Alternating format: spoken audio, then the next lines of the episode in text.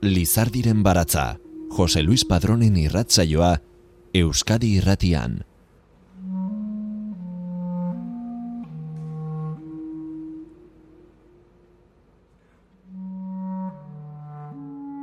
Entzule eta laguna agurgarriak eh, jaso ezazue, gure agurrik eh, beroena. Etxeko urak poesia liburua argitaratu berri du Leire Bilbauk, susa argitaletxearekin hain zuzen. Liburuaren eh, aurkezpen eguneko prensaurrekoan esan zuen leku batetik dagoela liburu hau idatzita eta leku hori amatasuna da. Leire Bilbauk sentitu zuen ama izan zenean bere gorputza lurralde bihurtu zela eta dakigunez lurralde bakoitzak paisaia ezberdinak hartzen ditu. Baditu lautadak, baditu mendiak, baina baditu aldapa gorak eta aldapa beherak. Lurralde hori, irudikatu nahi izan du Leire Bilbauk hirugarrena duen poema liburu honetan. Sentitzen duelako badagoela amatasunaren gaiaren inguruan jabetza sentimendu asko eta amatasuna interpretatzeko modu asko. Aur bat erditu zuen, baina baita galdera ikur eta zalantza asko ere. Etxeko urak jarri dio izenburua. Ondarroako esan modlea da horrek etxeko urak dauzka. Inork bere etxeko izateko eta egiteko moduak dituela adierazteko norbaitek etxetik edan duela adierazteko alegia bertako izateko moduak eta egiteko moduak bustitzen gaituztela eta hortik asko dauka amatasunak. Bada beraz liburuan etxeko iturburu bat, eten ez den jario bat, amamak, amak, izebek edota inguruko beste amek bustitakoa. Itxaso bat, beti eder, baina batzuetan maltzur. Kontuz eta errespetuz egon behar da urre horietan. Lau ataletan banatu du liburua, urak bota, du lehenak izenburu eta iragartzen duenez erditze bat ageri da. Ama izateko unean e, botatzen diren urak eta urak bota eta geroko hizkuntza berri bat oskeran. Azalaren hizkuntza, dardararen hizkuntza. Horregatik, uratik listura pasatzen da bigarren atalean hizkuntza berri horri garrantzia emateko. Ondoren, marea dator, ama guztiak eh, bustitzen dituen ura nitasunetik beste hainbat amen egoerara pasatzen da poeta denak batzen dituen ur horretara. Eta arraska jarri dio izenburu azken atalari. Azkenean, etxeko kontuekin ur domestikoekin ibiliko da gora eta bera. Lau atalak dena uraren e, simbologian e, lotuta.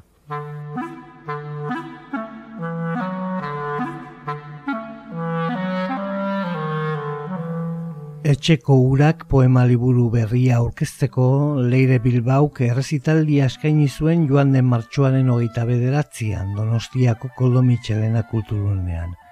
Jolanda Arrietak sarrera egin zuen Leire Bilbauren poetikaren arira, eta Claudia Aldunzin musikeneko ikasleak klarinete hotxez jantzi zuen irakurraldia. Gaurko irrasaioan leire bilboren ahotxean entzungo ditugun poemak ez dira amatasun idiliko batetik idatzitakoak, baina ez da amatasunaren ukaziotik idatziak ere. Irakurraldian badira amatasunarekin lotutako pozak eta badira minak. Badago xamurtasuna eta badago ama izatearen pixua, ama izan ezin dutenak daude eta ama izan nahi ez dutenak. Alabatasuna eta lobatasuna dago. Disidente izateko nahiak eta ordena soziala mantentzearen arduraduna izatearen kontzientzia. Badago dena alde batera botatzeko gogoa. Eta badago norbere ama ulertzeko saiakera. Denok gara, erabat ezagutuko ez dugun ama baten seme alabak esaten du bere poemetako batean leire bilbauk. Beraz, besterik gabe, zagutu dezagun bere hirugarren eh, poema liburu hau eta murgil gaitezen leire bilbauk, beti ekartzen dituen e, lenguaia eta begirada eta urre berri horietan.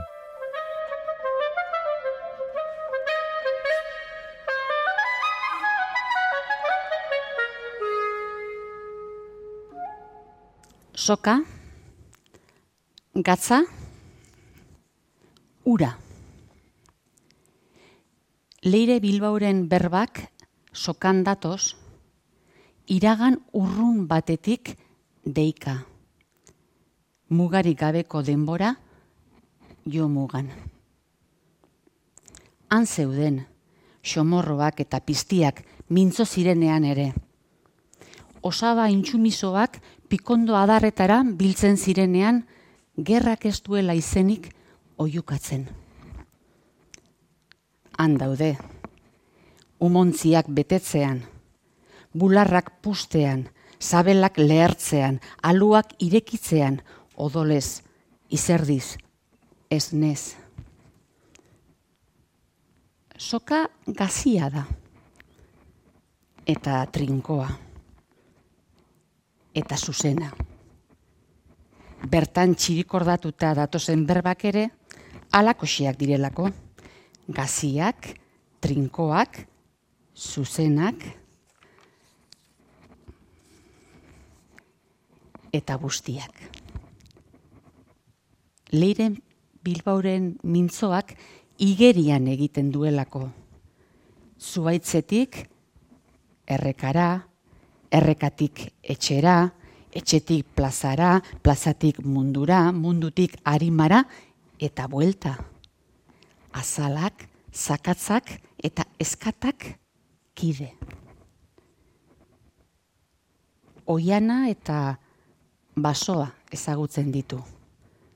Baina, estarrira itxatxita daramatza, esku lehorren ukitu garratza, irrati telefonoak, aita arrantzaleak eta katuka behe gainari diztira ateratzen dieten amak. Marea gora, marea bera, ibiliarren.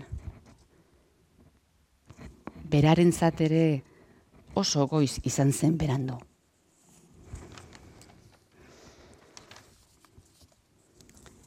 Andre argien esanak dakartza itxatxita amantalean. Estoldetatik iragaten denean, igerian jarraitzeko, izkera berriak jo mugan. Leire Bilbauren ahotsa egunero desegiten da. Eta egunero berregiten. Lur zaharra odoles ustu, barrun eta guzti, berriz ernaltzeko. Marru egiten du. Oiu egiten du. Ulu egiten du. Basa maite du. Basoa eta oiana erdibana. Eta zuaitz egiten da gorputz enbor, biriki adar, saatx. Moko txikien txioak aldarrikatzen ditu. Moko txikiak handien pare. Hala ere, komunean galtzen da batzuetan, baineran olagarrua aurkitu duelako edo gaua balkoian edo oiana irian edota euli bat bihotzean. arrazoi beraren gatik ibiltzen da errotondetan bueltaka. Armairu barruan ipuinak irakurtzen geratzen ez denean, jakina. Behin, doministriku jaunarekin topo egin zuen eta musua ematen erakutsi zion. Pa! Musua, bai. Bai berari, bai pailazo izan gura duen edon hori bizi dantzan bukatu zuten guztiek, hau da, bizirik dantzan, txiki, ertain eta handi, paiazo eta guzti. leire bilbauk, autobuseko kristaletan usten ditu mezuak atertutako ban norbaitek irakur ditzan. Egunari mudak aldatu bostean.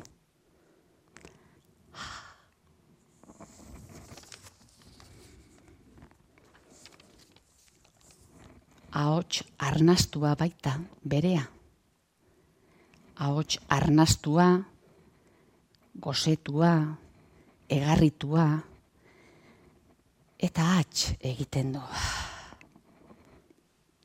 Soseguaren arrantzan, labadorak jarri eta izarak eskegi bitartean.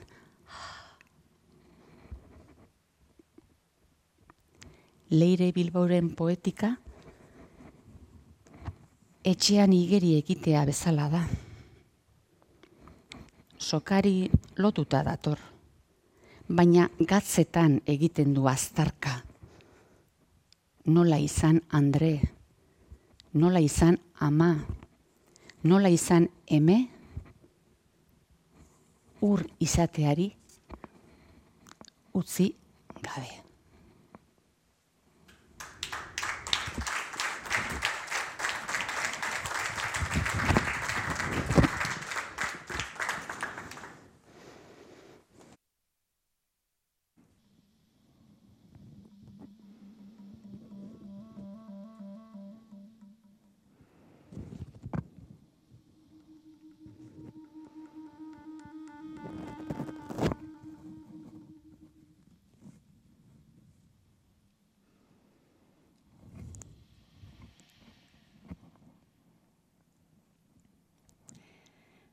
Eskerrik asko bertaratzearen tabaita zuei ere.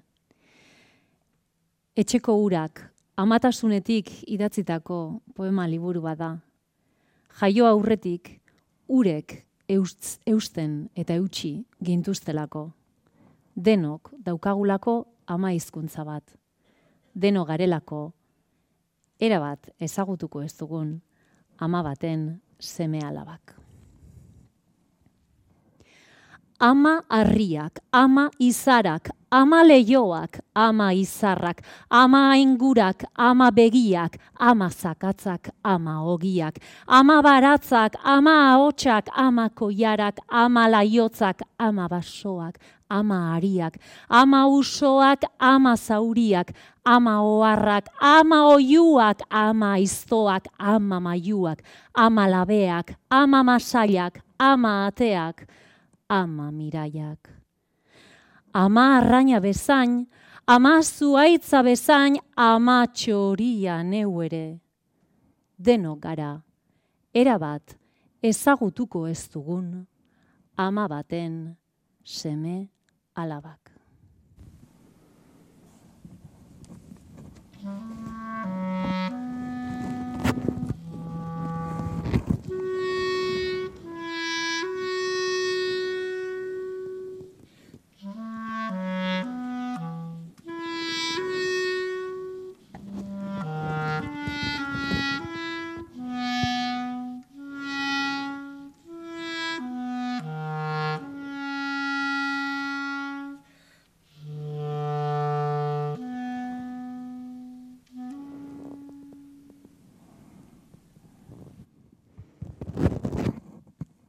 Erditu orduko denpora asko ematen nuen igerilekuan. Bapatean bakarrik nago igerilekuan. Tintaren lodiera duen putzu honen tempoa da orain nirea. Ez ondoratzetik eusten didana, ez nauena zutiarazten ordea. Erdoietan igeri doan ugaltze makina naiz, beso oin eta gogoaren beruna. Hiru bezakada eta ahoka da laburra. Sudurra urperatzen dut zakuan miotikoan, begiak atzerantz zabalik, kloroak bezain beste erretzen hau ursorroak, aresek beste babesten. Hiru bezakada eta ahoka da laburra barrurantz noa. Nirea da urloie hauen ardura, ilargi betearen zain dagoen anfibioarena. Elkarri begira, nire azalaren azal, nire zainen zain, nire eskaten eskata. Hiru bezakada eta ahokada laburra. Nitik pentsatzeari ustean, baino ez naiz naretzen. Oartzean, nire edapen hau ez naizelani. Eta askeago egin dut igeri, une batez.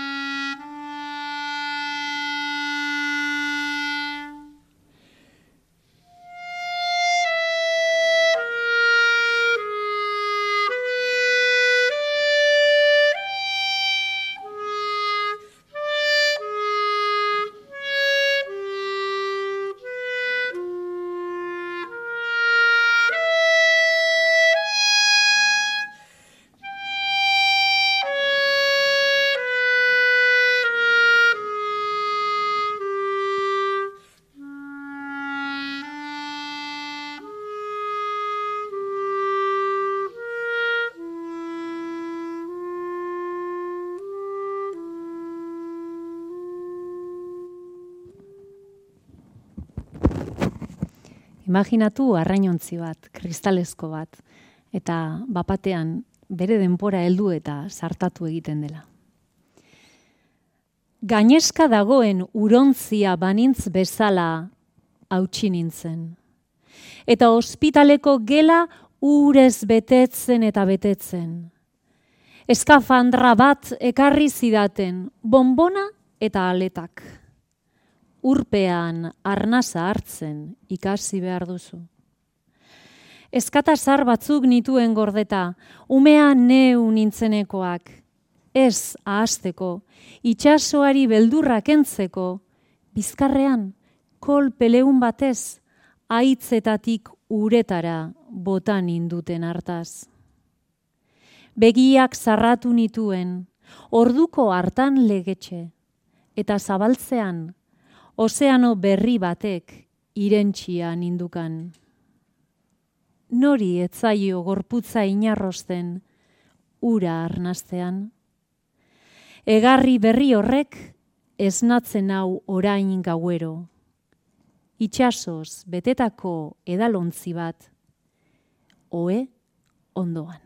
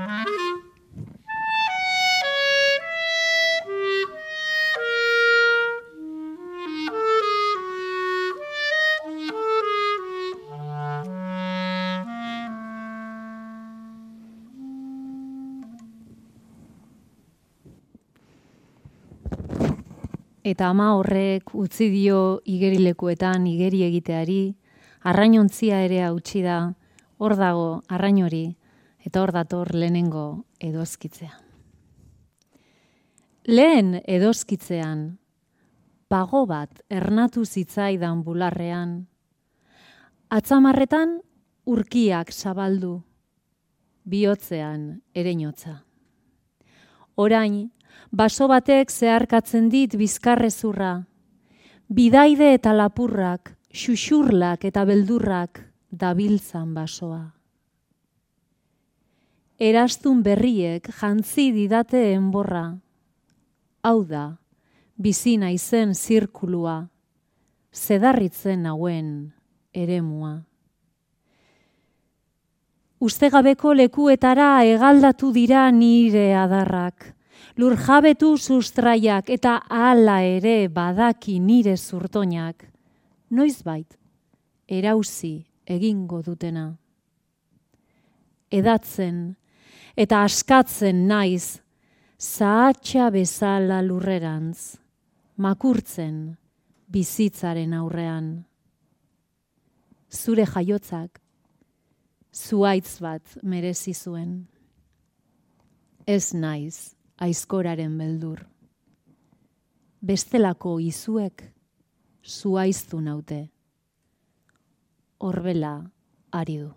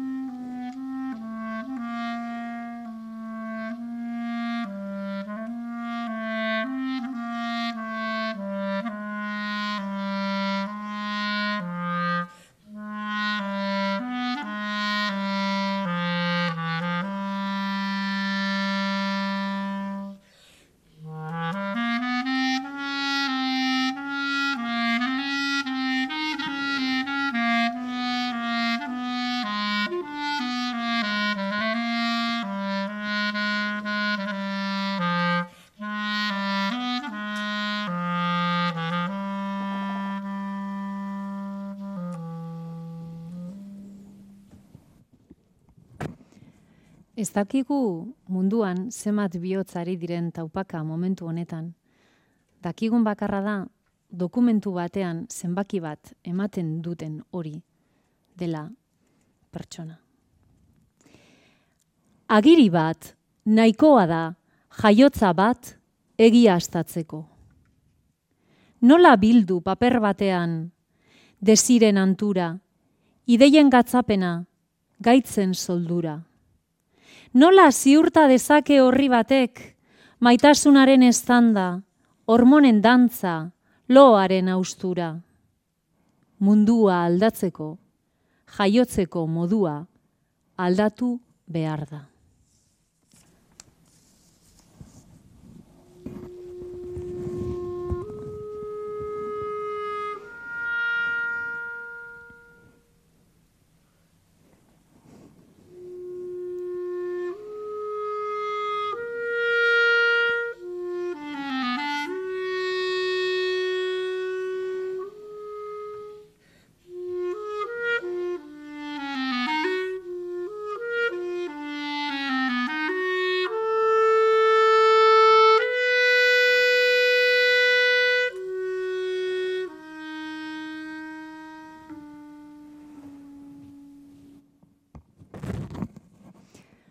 Badira isiltzen diren oiuak eta kanpora egiten direna kalean beste batzuk barrura.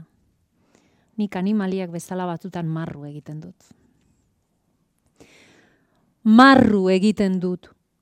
Basoa bezala gauean, ilun eta zabalik, estalitako egia honen gatik nire aluaren sumenditik marru ematera sortzera askatzera bultzatzen hauen indarronekin, marru. Nekeagatik eroritako bularrotatik edaten duten bitartean marru. Bakarrik erditu ziren Andreekin, eskatu gabeko umeak maitatzera behartuak. Etxeari kateatutako sakurrak nola marru. Nire amatasuna sedimentatuz doala egiten dut marru ama izateaz damutu zaretenokin, izan nahi ez duzuenokin, mendeen pixua daraman harria zirbole, zilborrean jiraka marru egiten dut. Munduan aur minetan ari zaretenokin, desiratzera behartu zaituztenokin marru. Eunka urtetan gelditu gabe errekan garbitzen eta eunka urtetan zuen gorputzak goldatzen, eta ehunka urtetan zuen azalak josten mututu zaretenokin marru egiten dut. Glotiza itxi eta zabaldu, itxi eta zabaldu, nire ahoan jotzen den ari den orkesta honekin marru egiten dut. Oarkabean, lotura horri eusten dion kate begia, bihurtu naizela ohartzean.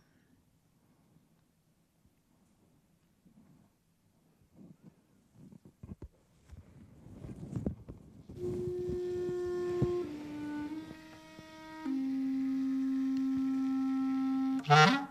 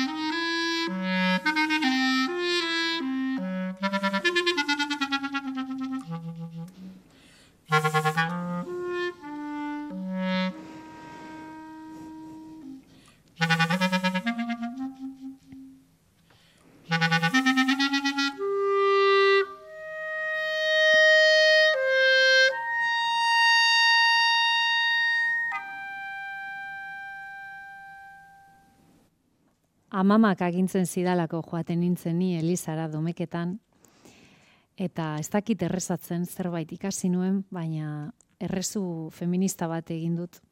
Nik uste dut nire amamari gustatuko zitzaiola. Ama gurea lurrean zarena, egur zarraren modura mintzo da nire ahoa.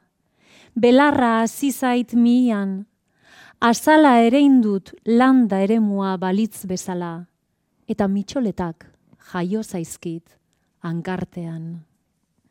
Ama gurea lurrean zarena, euri zerrekaz eta zalantzaz eginanago.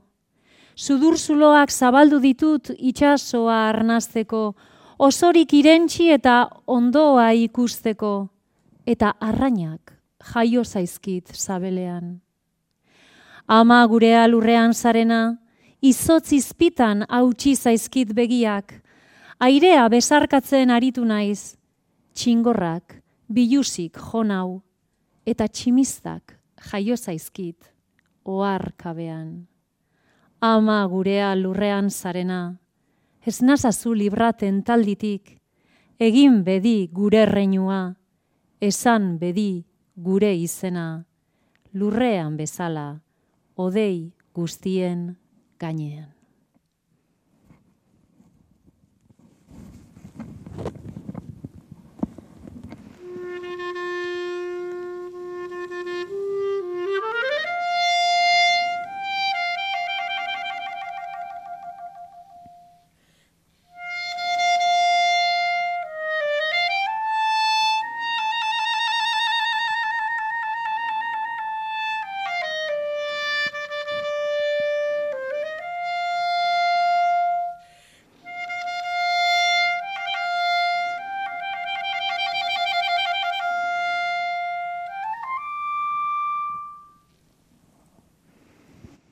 Aurdunaldiko minak ez bada, hileroko minak sendatzeko, entzun izan dut, eta ez naiz bakarra, edabe magikoak oparitzen zirela.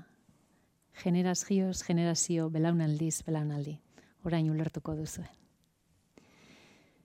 Lehen semeaz erditu nintzenean, botila bat oparitu zidan amaginarrebak. Gran bino Sanson. Bere amaginarrebak, erregalatu zion berbera. Egon gelan, kristalarentzako armairuan hogei tamar urte eta gehiago gordeta izan zuena. Hasieran ez nuen mesua ondo ulertu. Ezagutu ez nuen zei seme alabaren amandrea asmatzen nuen baserrian. Lan egun gogor baten ostean, zuaren ondoan, barrua berotzen ongi etorria menerreinura, hemen naukazu behar nauzunerako. Esan aiote zidan, bizitzak berak emango zidala zer edana, ardo goxoa bezain bero, estarrian bera, hitzak, oiuak, haieneak, lurruntzeko. Vino rancio viejo aromatizado, preparado especialmente para bodegas de la Victoria S.A. Botillan pilatutako hautsetan utzi nuen ama izan osteko lehen atzmarka.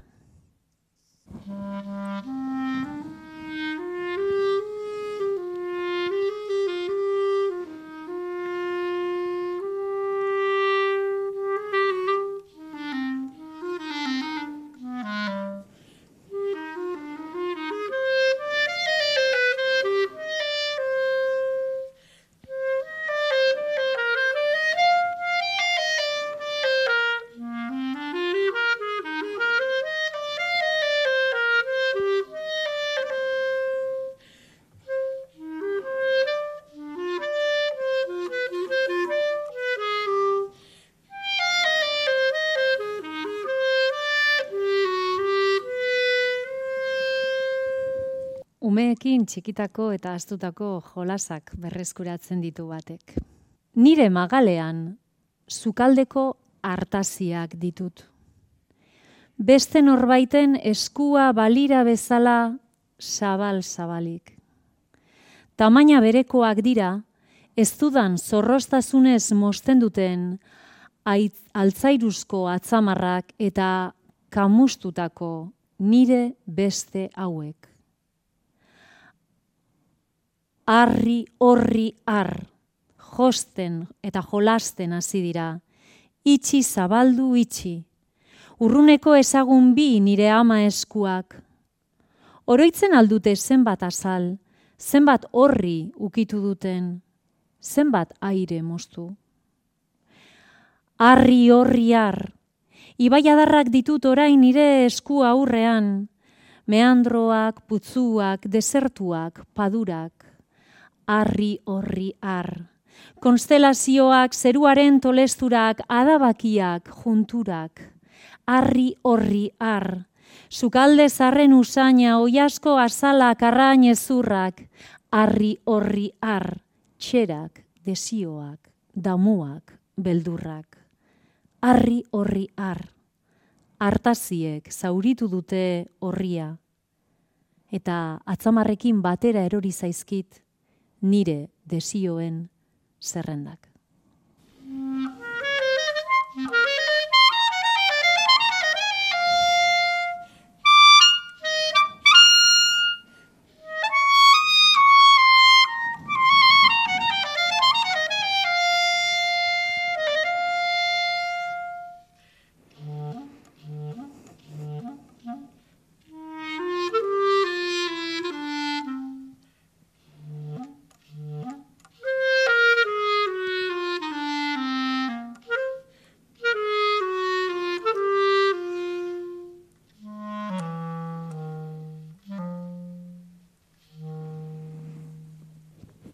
Gure etxean beti egon dira bi hartasi mota, bat ba, aria edo horria mozteko eta bestea arraina garbitzeko, eskata zikinduta geratzen den hori. Eta sukaldean, hainbeste denpora ematen dugu, ba, kasu honetan arraina garbitzen. Legatza zabaldu dut erdi erditik. Zer garbitua duen ikusteko amua dauka oraindik aho muturrean. Eskatak kentzen hasi naiz, itxasoak lehortutako malko horiek, eta orduan agertu dira. Birra mama, amama eta ama nire sukaldean. Beltzez jantzita bi nagusienak. Gerria fintzen zion, soineko berde loratu arekin ama. Nork esango zukeen bi umeren ama izango zinena? Hasi da, mama. Erretiu barrura zeharka begira. Badakizu, erantzun diot. Zeuk esaten zenuen, umeak, pentsatu gabe ekarri behar zirela. Ekarri eta kendu, gehitu du birramamak. Orduan, olioa zabaldu dut azpilean, berakatza xeatzen hasi naiz. Gerra garaian, pase librea eman zion honek zure aititari. Elkarri eman genion, iarde txidio besteak. Isiltasuna, osagai berri bihurtu da, plater eta edalontzi artean. Honetarako etorri zarete nire eskaratzera? Zu etzaite zainbeste kexatu. Oraindik odola hilero da torkizu eta bisitan. Gainera, gainera etzara gure aldean hain ezberdina. Eta orduan, euren soslaiari begira geratu naiz. Sudurraren biurdurari ertz lausotuei. Begiak itxi eta arraspa eta arraspa jarraitu dut aiztoarekin. Sukaldeko olean neure azaleko eskatak. Labea piztera joan naizenerako, desagertuak ziren hiru andreak. Amua kentzen saiatu naiz. Galdera marka zorrotzegia.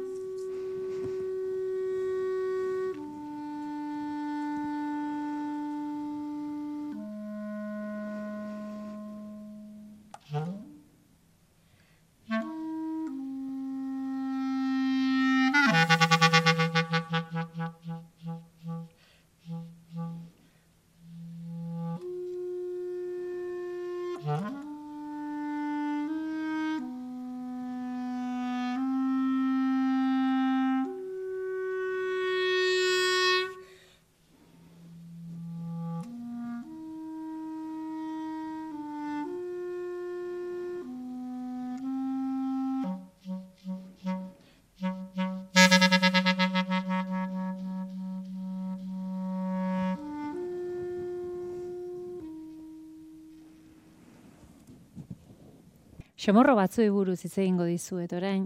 Ez dakit nik garai baten obsesionatu egin nintzen, gabeko orduetan batez ere komunera e, zartu argia piztu eta han agertzen ziren. Zilar arrainak, lepisma sakarina, edo pececillos de plata ere esaten zai erderaz. Aspaldi ez nuela haietako batekin topo egiten. Tiradera zabaldu eta begiz jo nuen, ezetasuna hartutako lekuak maite omen dituzte. Bainugelak, armairuak, liburu zaharrak, neronek ere eskutatzeko maite ditu daun berak. Iez egin zidan bizkor bere txikian, eta hasi nintzen neure zoroan gainerako kasoi guztiak zabaltzen. Urpeko maskara jantzi, osigenoa eta arpoia hartu eta ekin nion miaketari. Zabor ondo hartan ene ondasun guztiak eta zilar arrainen saldoa anabasan igeri, diztira eginez, nire utzikinen ardora. Siniz berani, ondakin aietatik izaki bizidunik ugalduko etzelakoan, berriz biztaratu zirenean, etxiko, etxeko txapinarekin zapaldu nituen. Nire loiak, ursakonetan arastu nituen ustean, izpiluari irribarre bat eskaini nion. Urazaleratzen denak, arnaza hartzen duen uneko, atxegin aurpegiz. Eta ordu antxe, Orduan txe barrundatu nuen berriro zilar arrain parea. Ointetatik ernetzen, kume sortu berriak, bezain txiki eta irristakor, bakoitza bere bidean.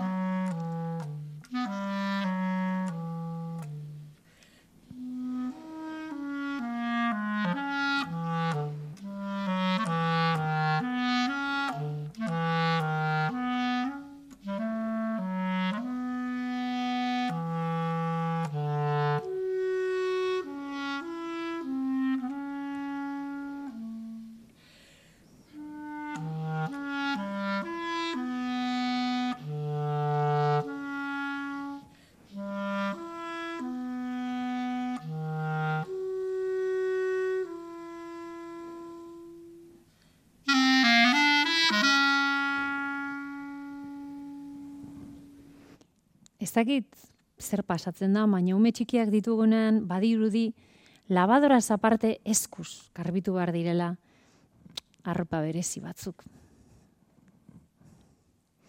Eta denpora pasatzen dugu hor palankana batean ura bota, txinbo xaboia, leungarria eta umeen arropa eskuz garbitzen. Kamiseta bat hartu nuen eta etiketari begira jarri nintzaion eta poema hau atera zen. Etiketak ala dio. Euneko egun kotoia, garbitu bereizirik, ez erabili lehor gaiurik, ez lixatu. Madein, Bangladesh. Eskuetan dauzkat palankana, tximbo xaboia, leungarria eta umeen arropa maukak jaso eta uretan sartu ditut eskuak.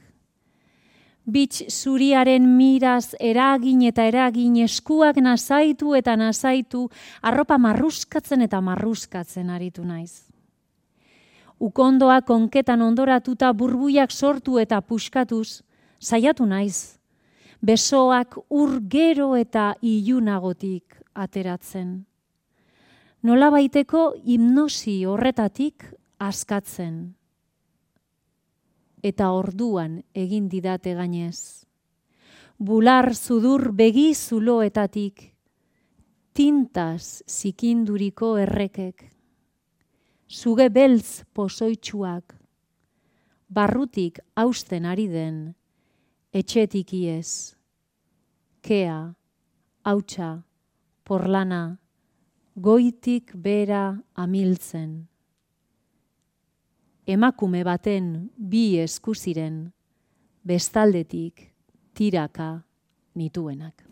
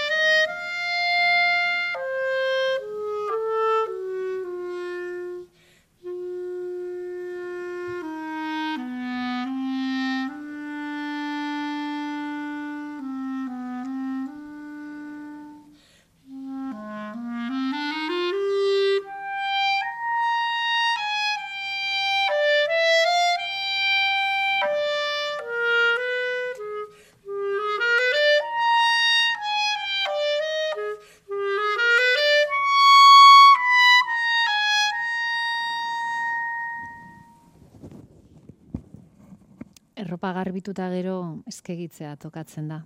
Beste kontu domestiko bat gehiago. Eta patiora atera eta denpora horretan ba, zer pentsatu ematen du batzutan. Izarak eskegi ditut.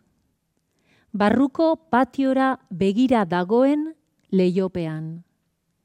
Gure etxe ontziaren bela maiztuak dira izarak baina lau hormaren artean ez dago odei ertzik.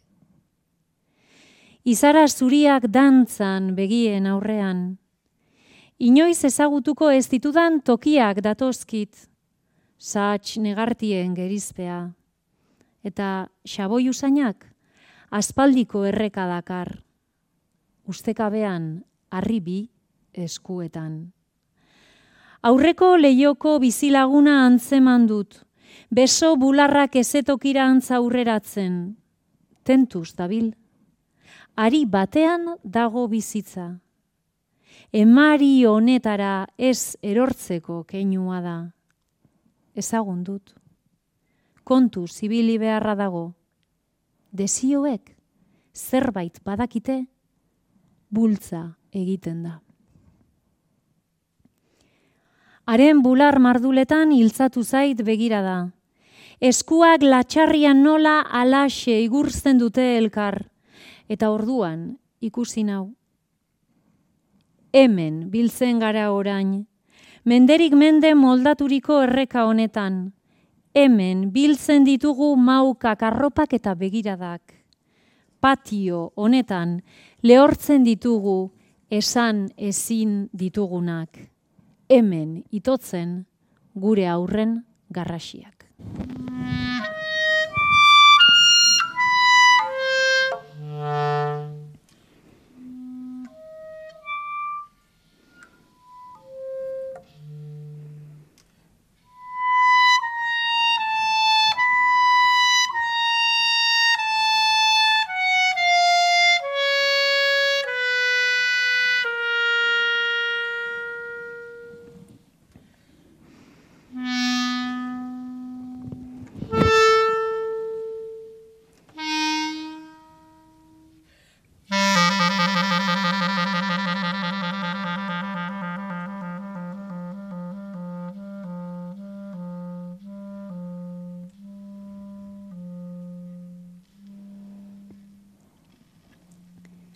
Amaitzen joateko bi poema labur, dena azten daleku batean eta denak urak bezala bueltaka baita bil. Dena hasi zen odolaren barruan. Ez genuen irudikatu ez igurikatu, norbere jaiotzarekin moduan. Badira, nola egin jakin gabe, egiten hasten garen gauzak. Gidatu, hizkuntza berri bat itzegin edo umeak hasi. Edan dugun urak egarritu gaitu, gure sainetan gora doa. Dena hasi zen, dena amaituko den moduan.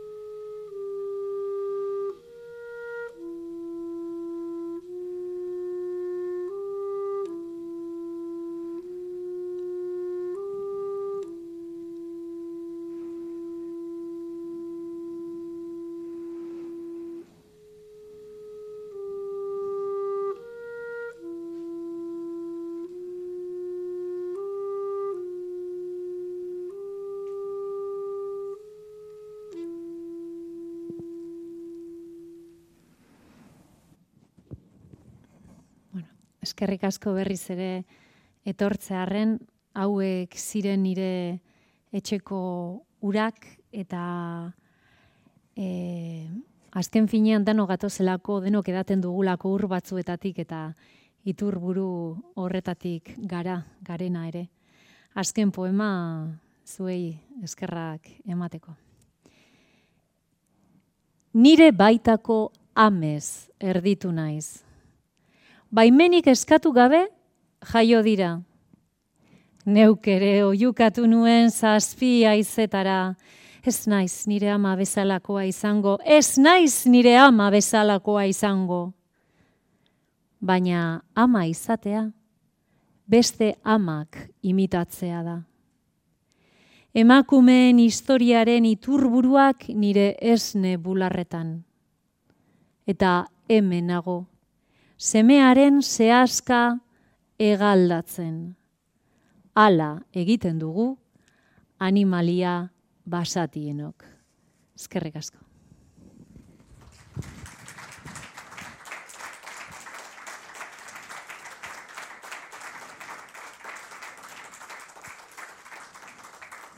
Txalo bat, Claudia Alduzini.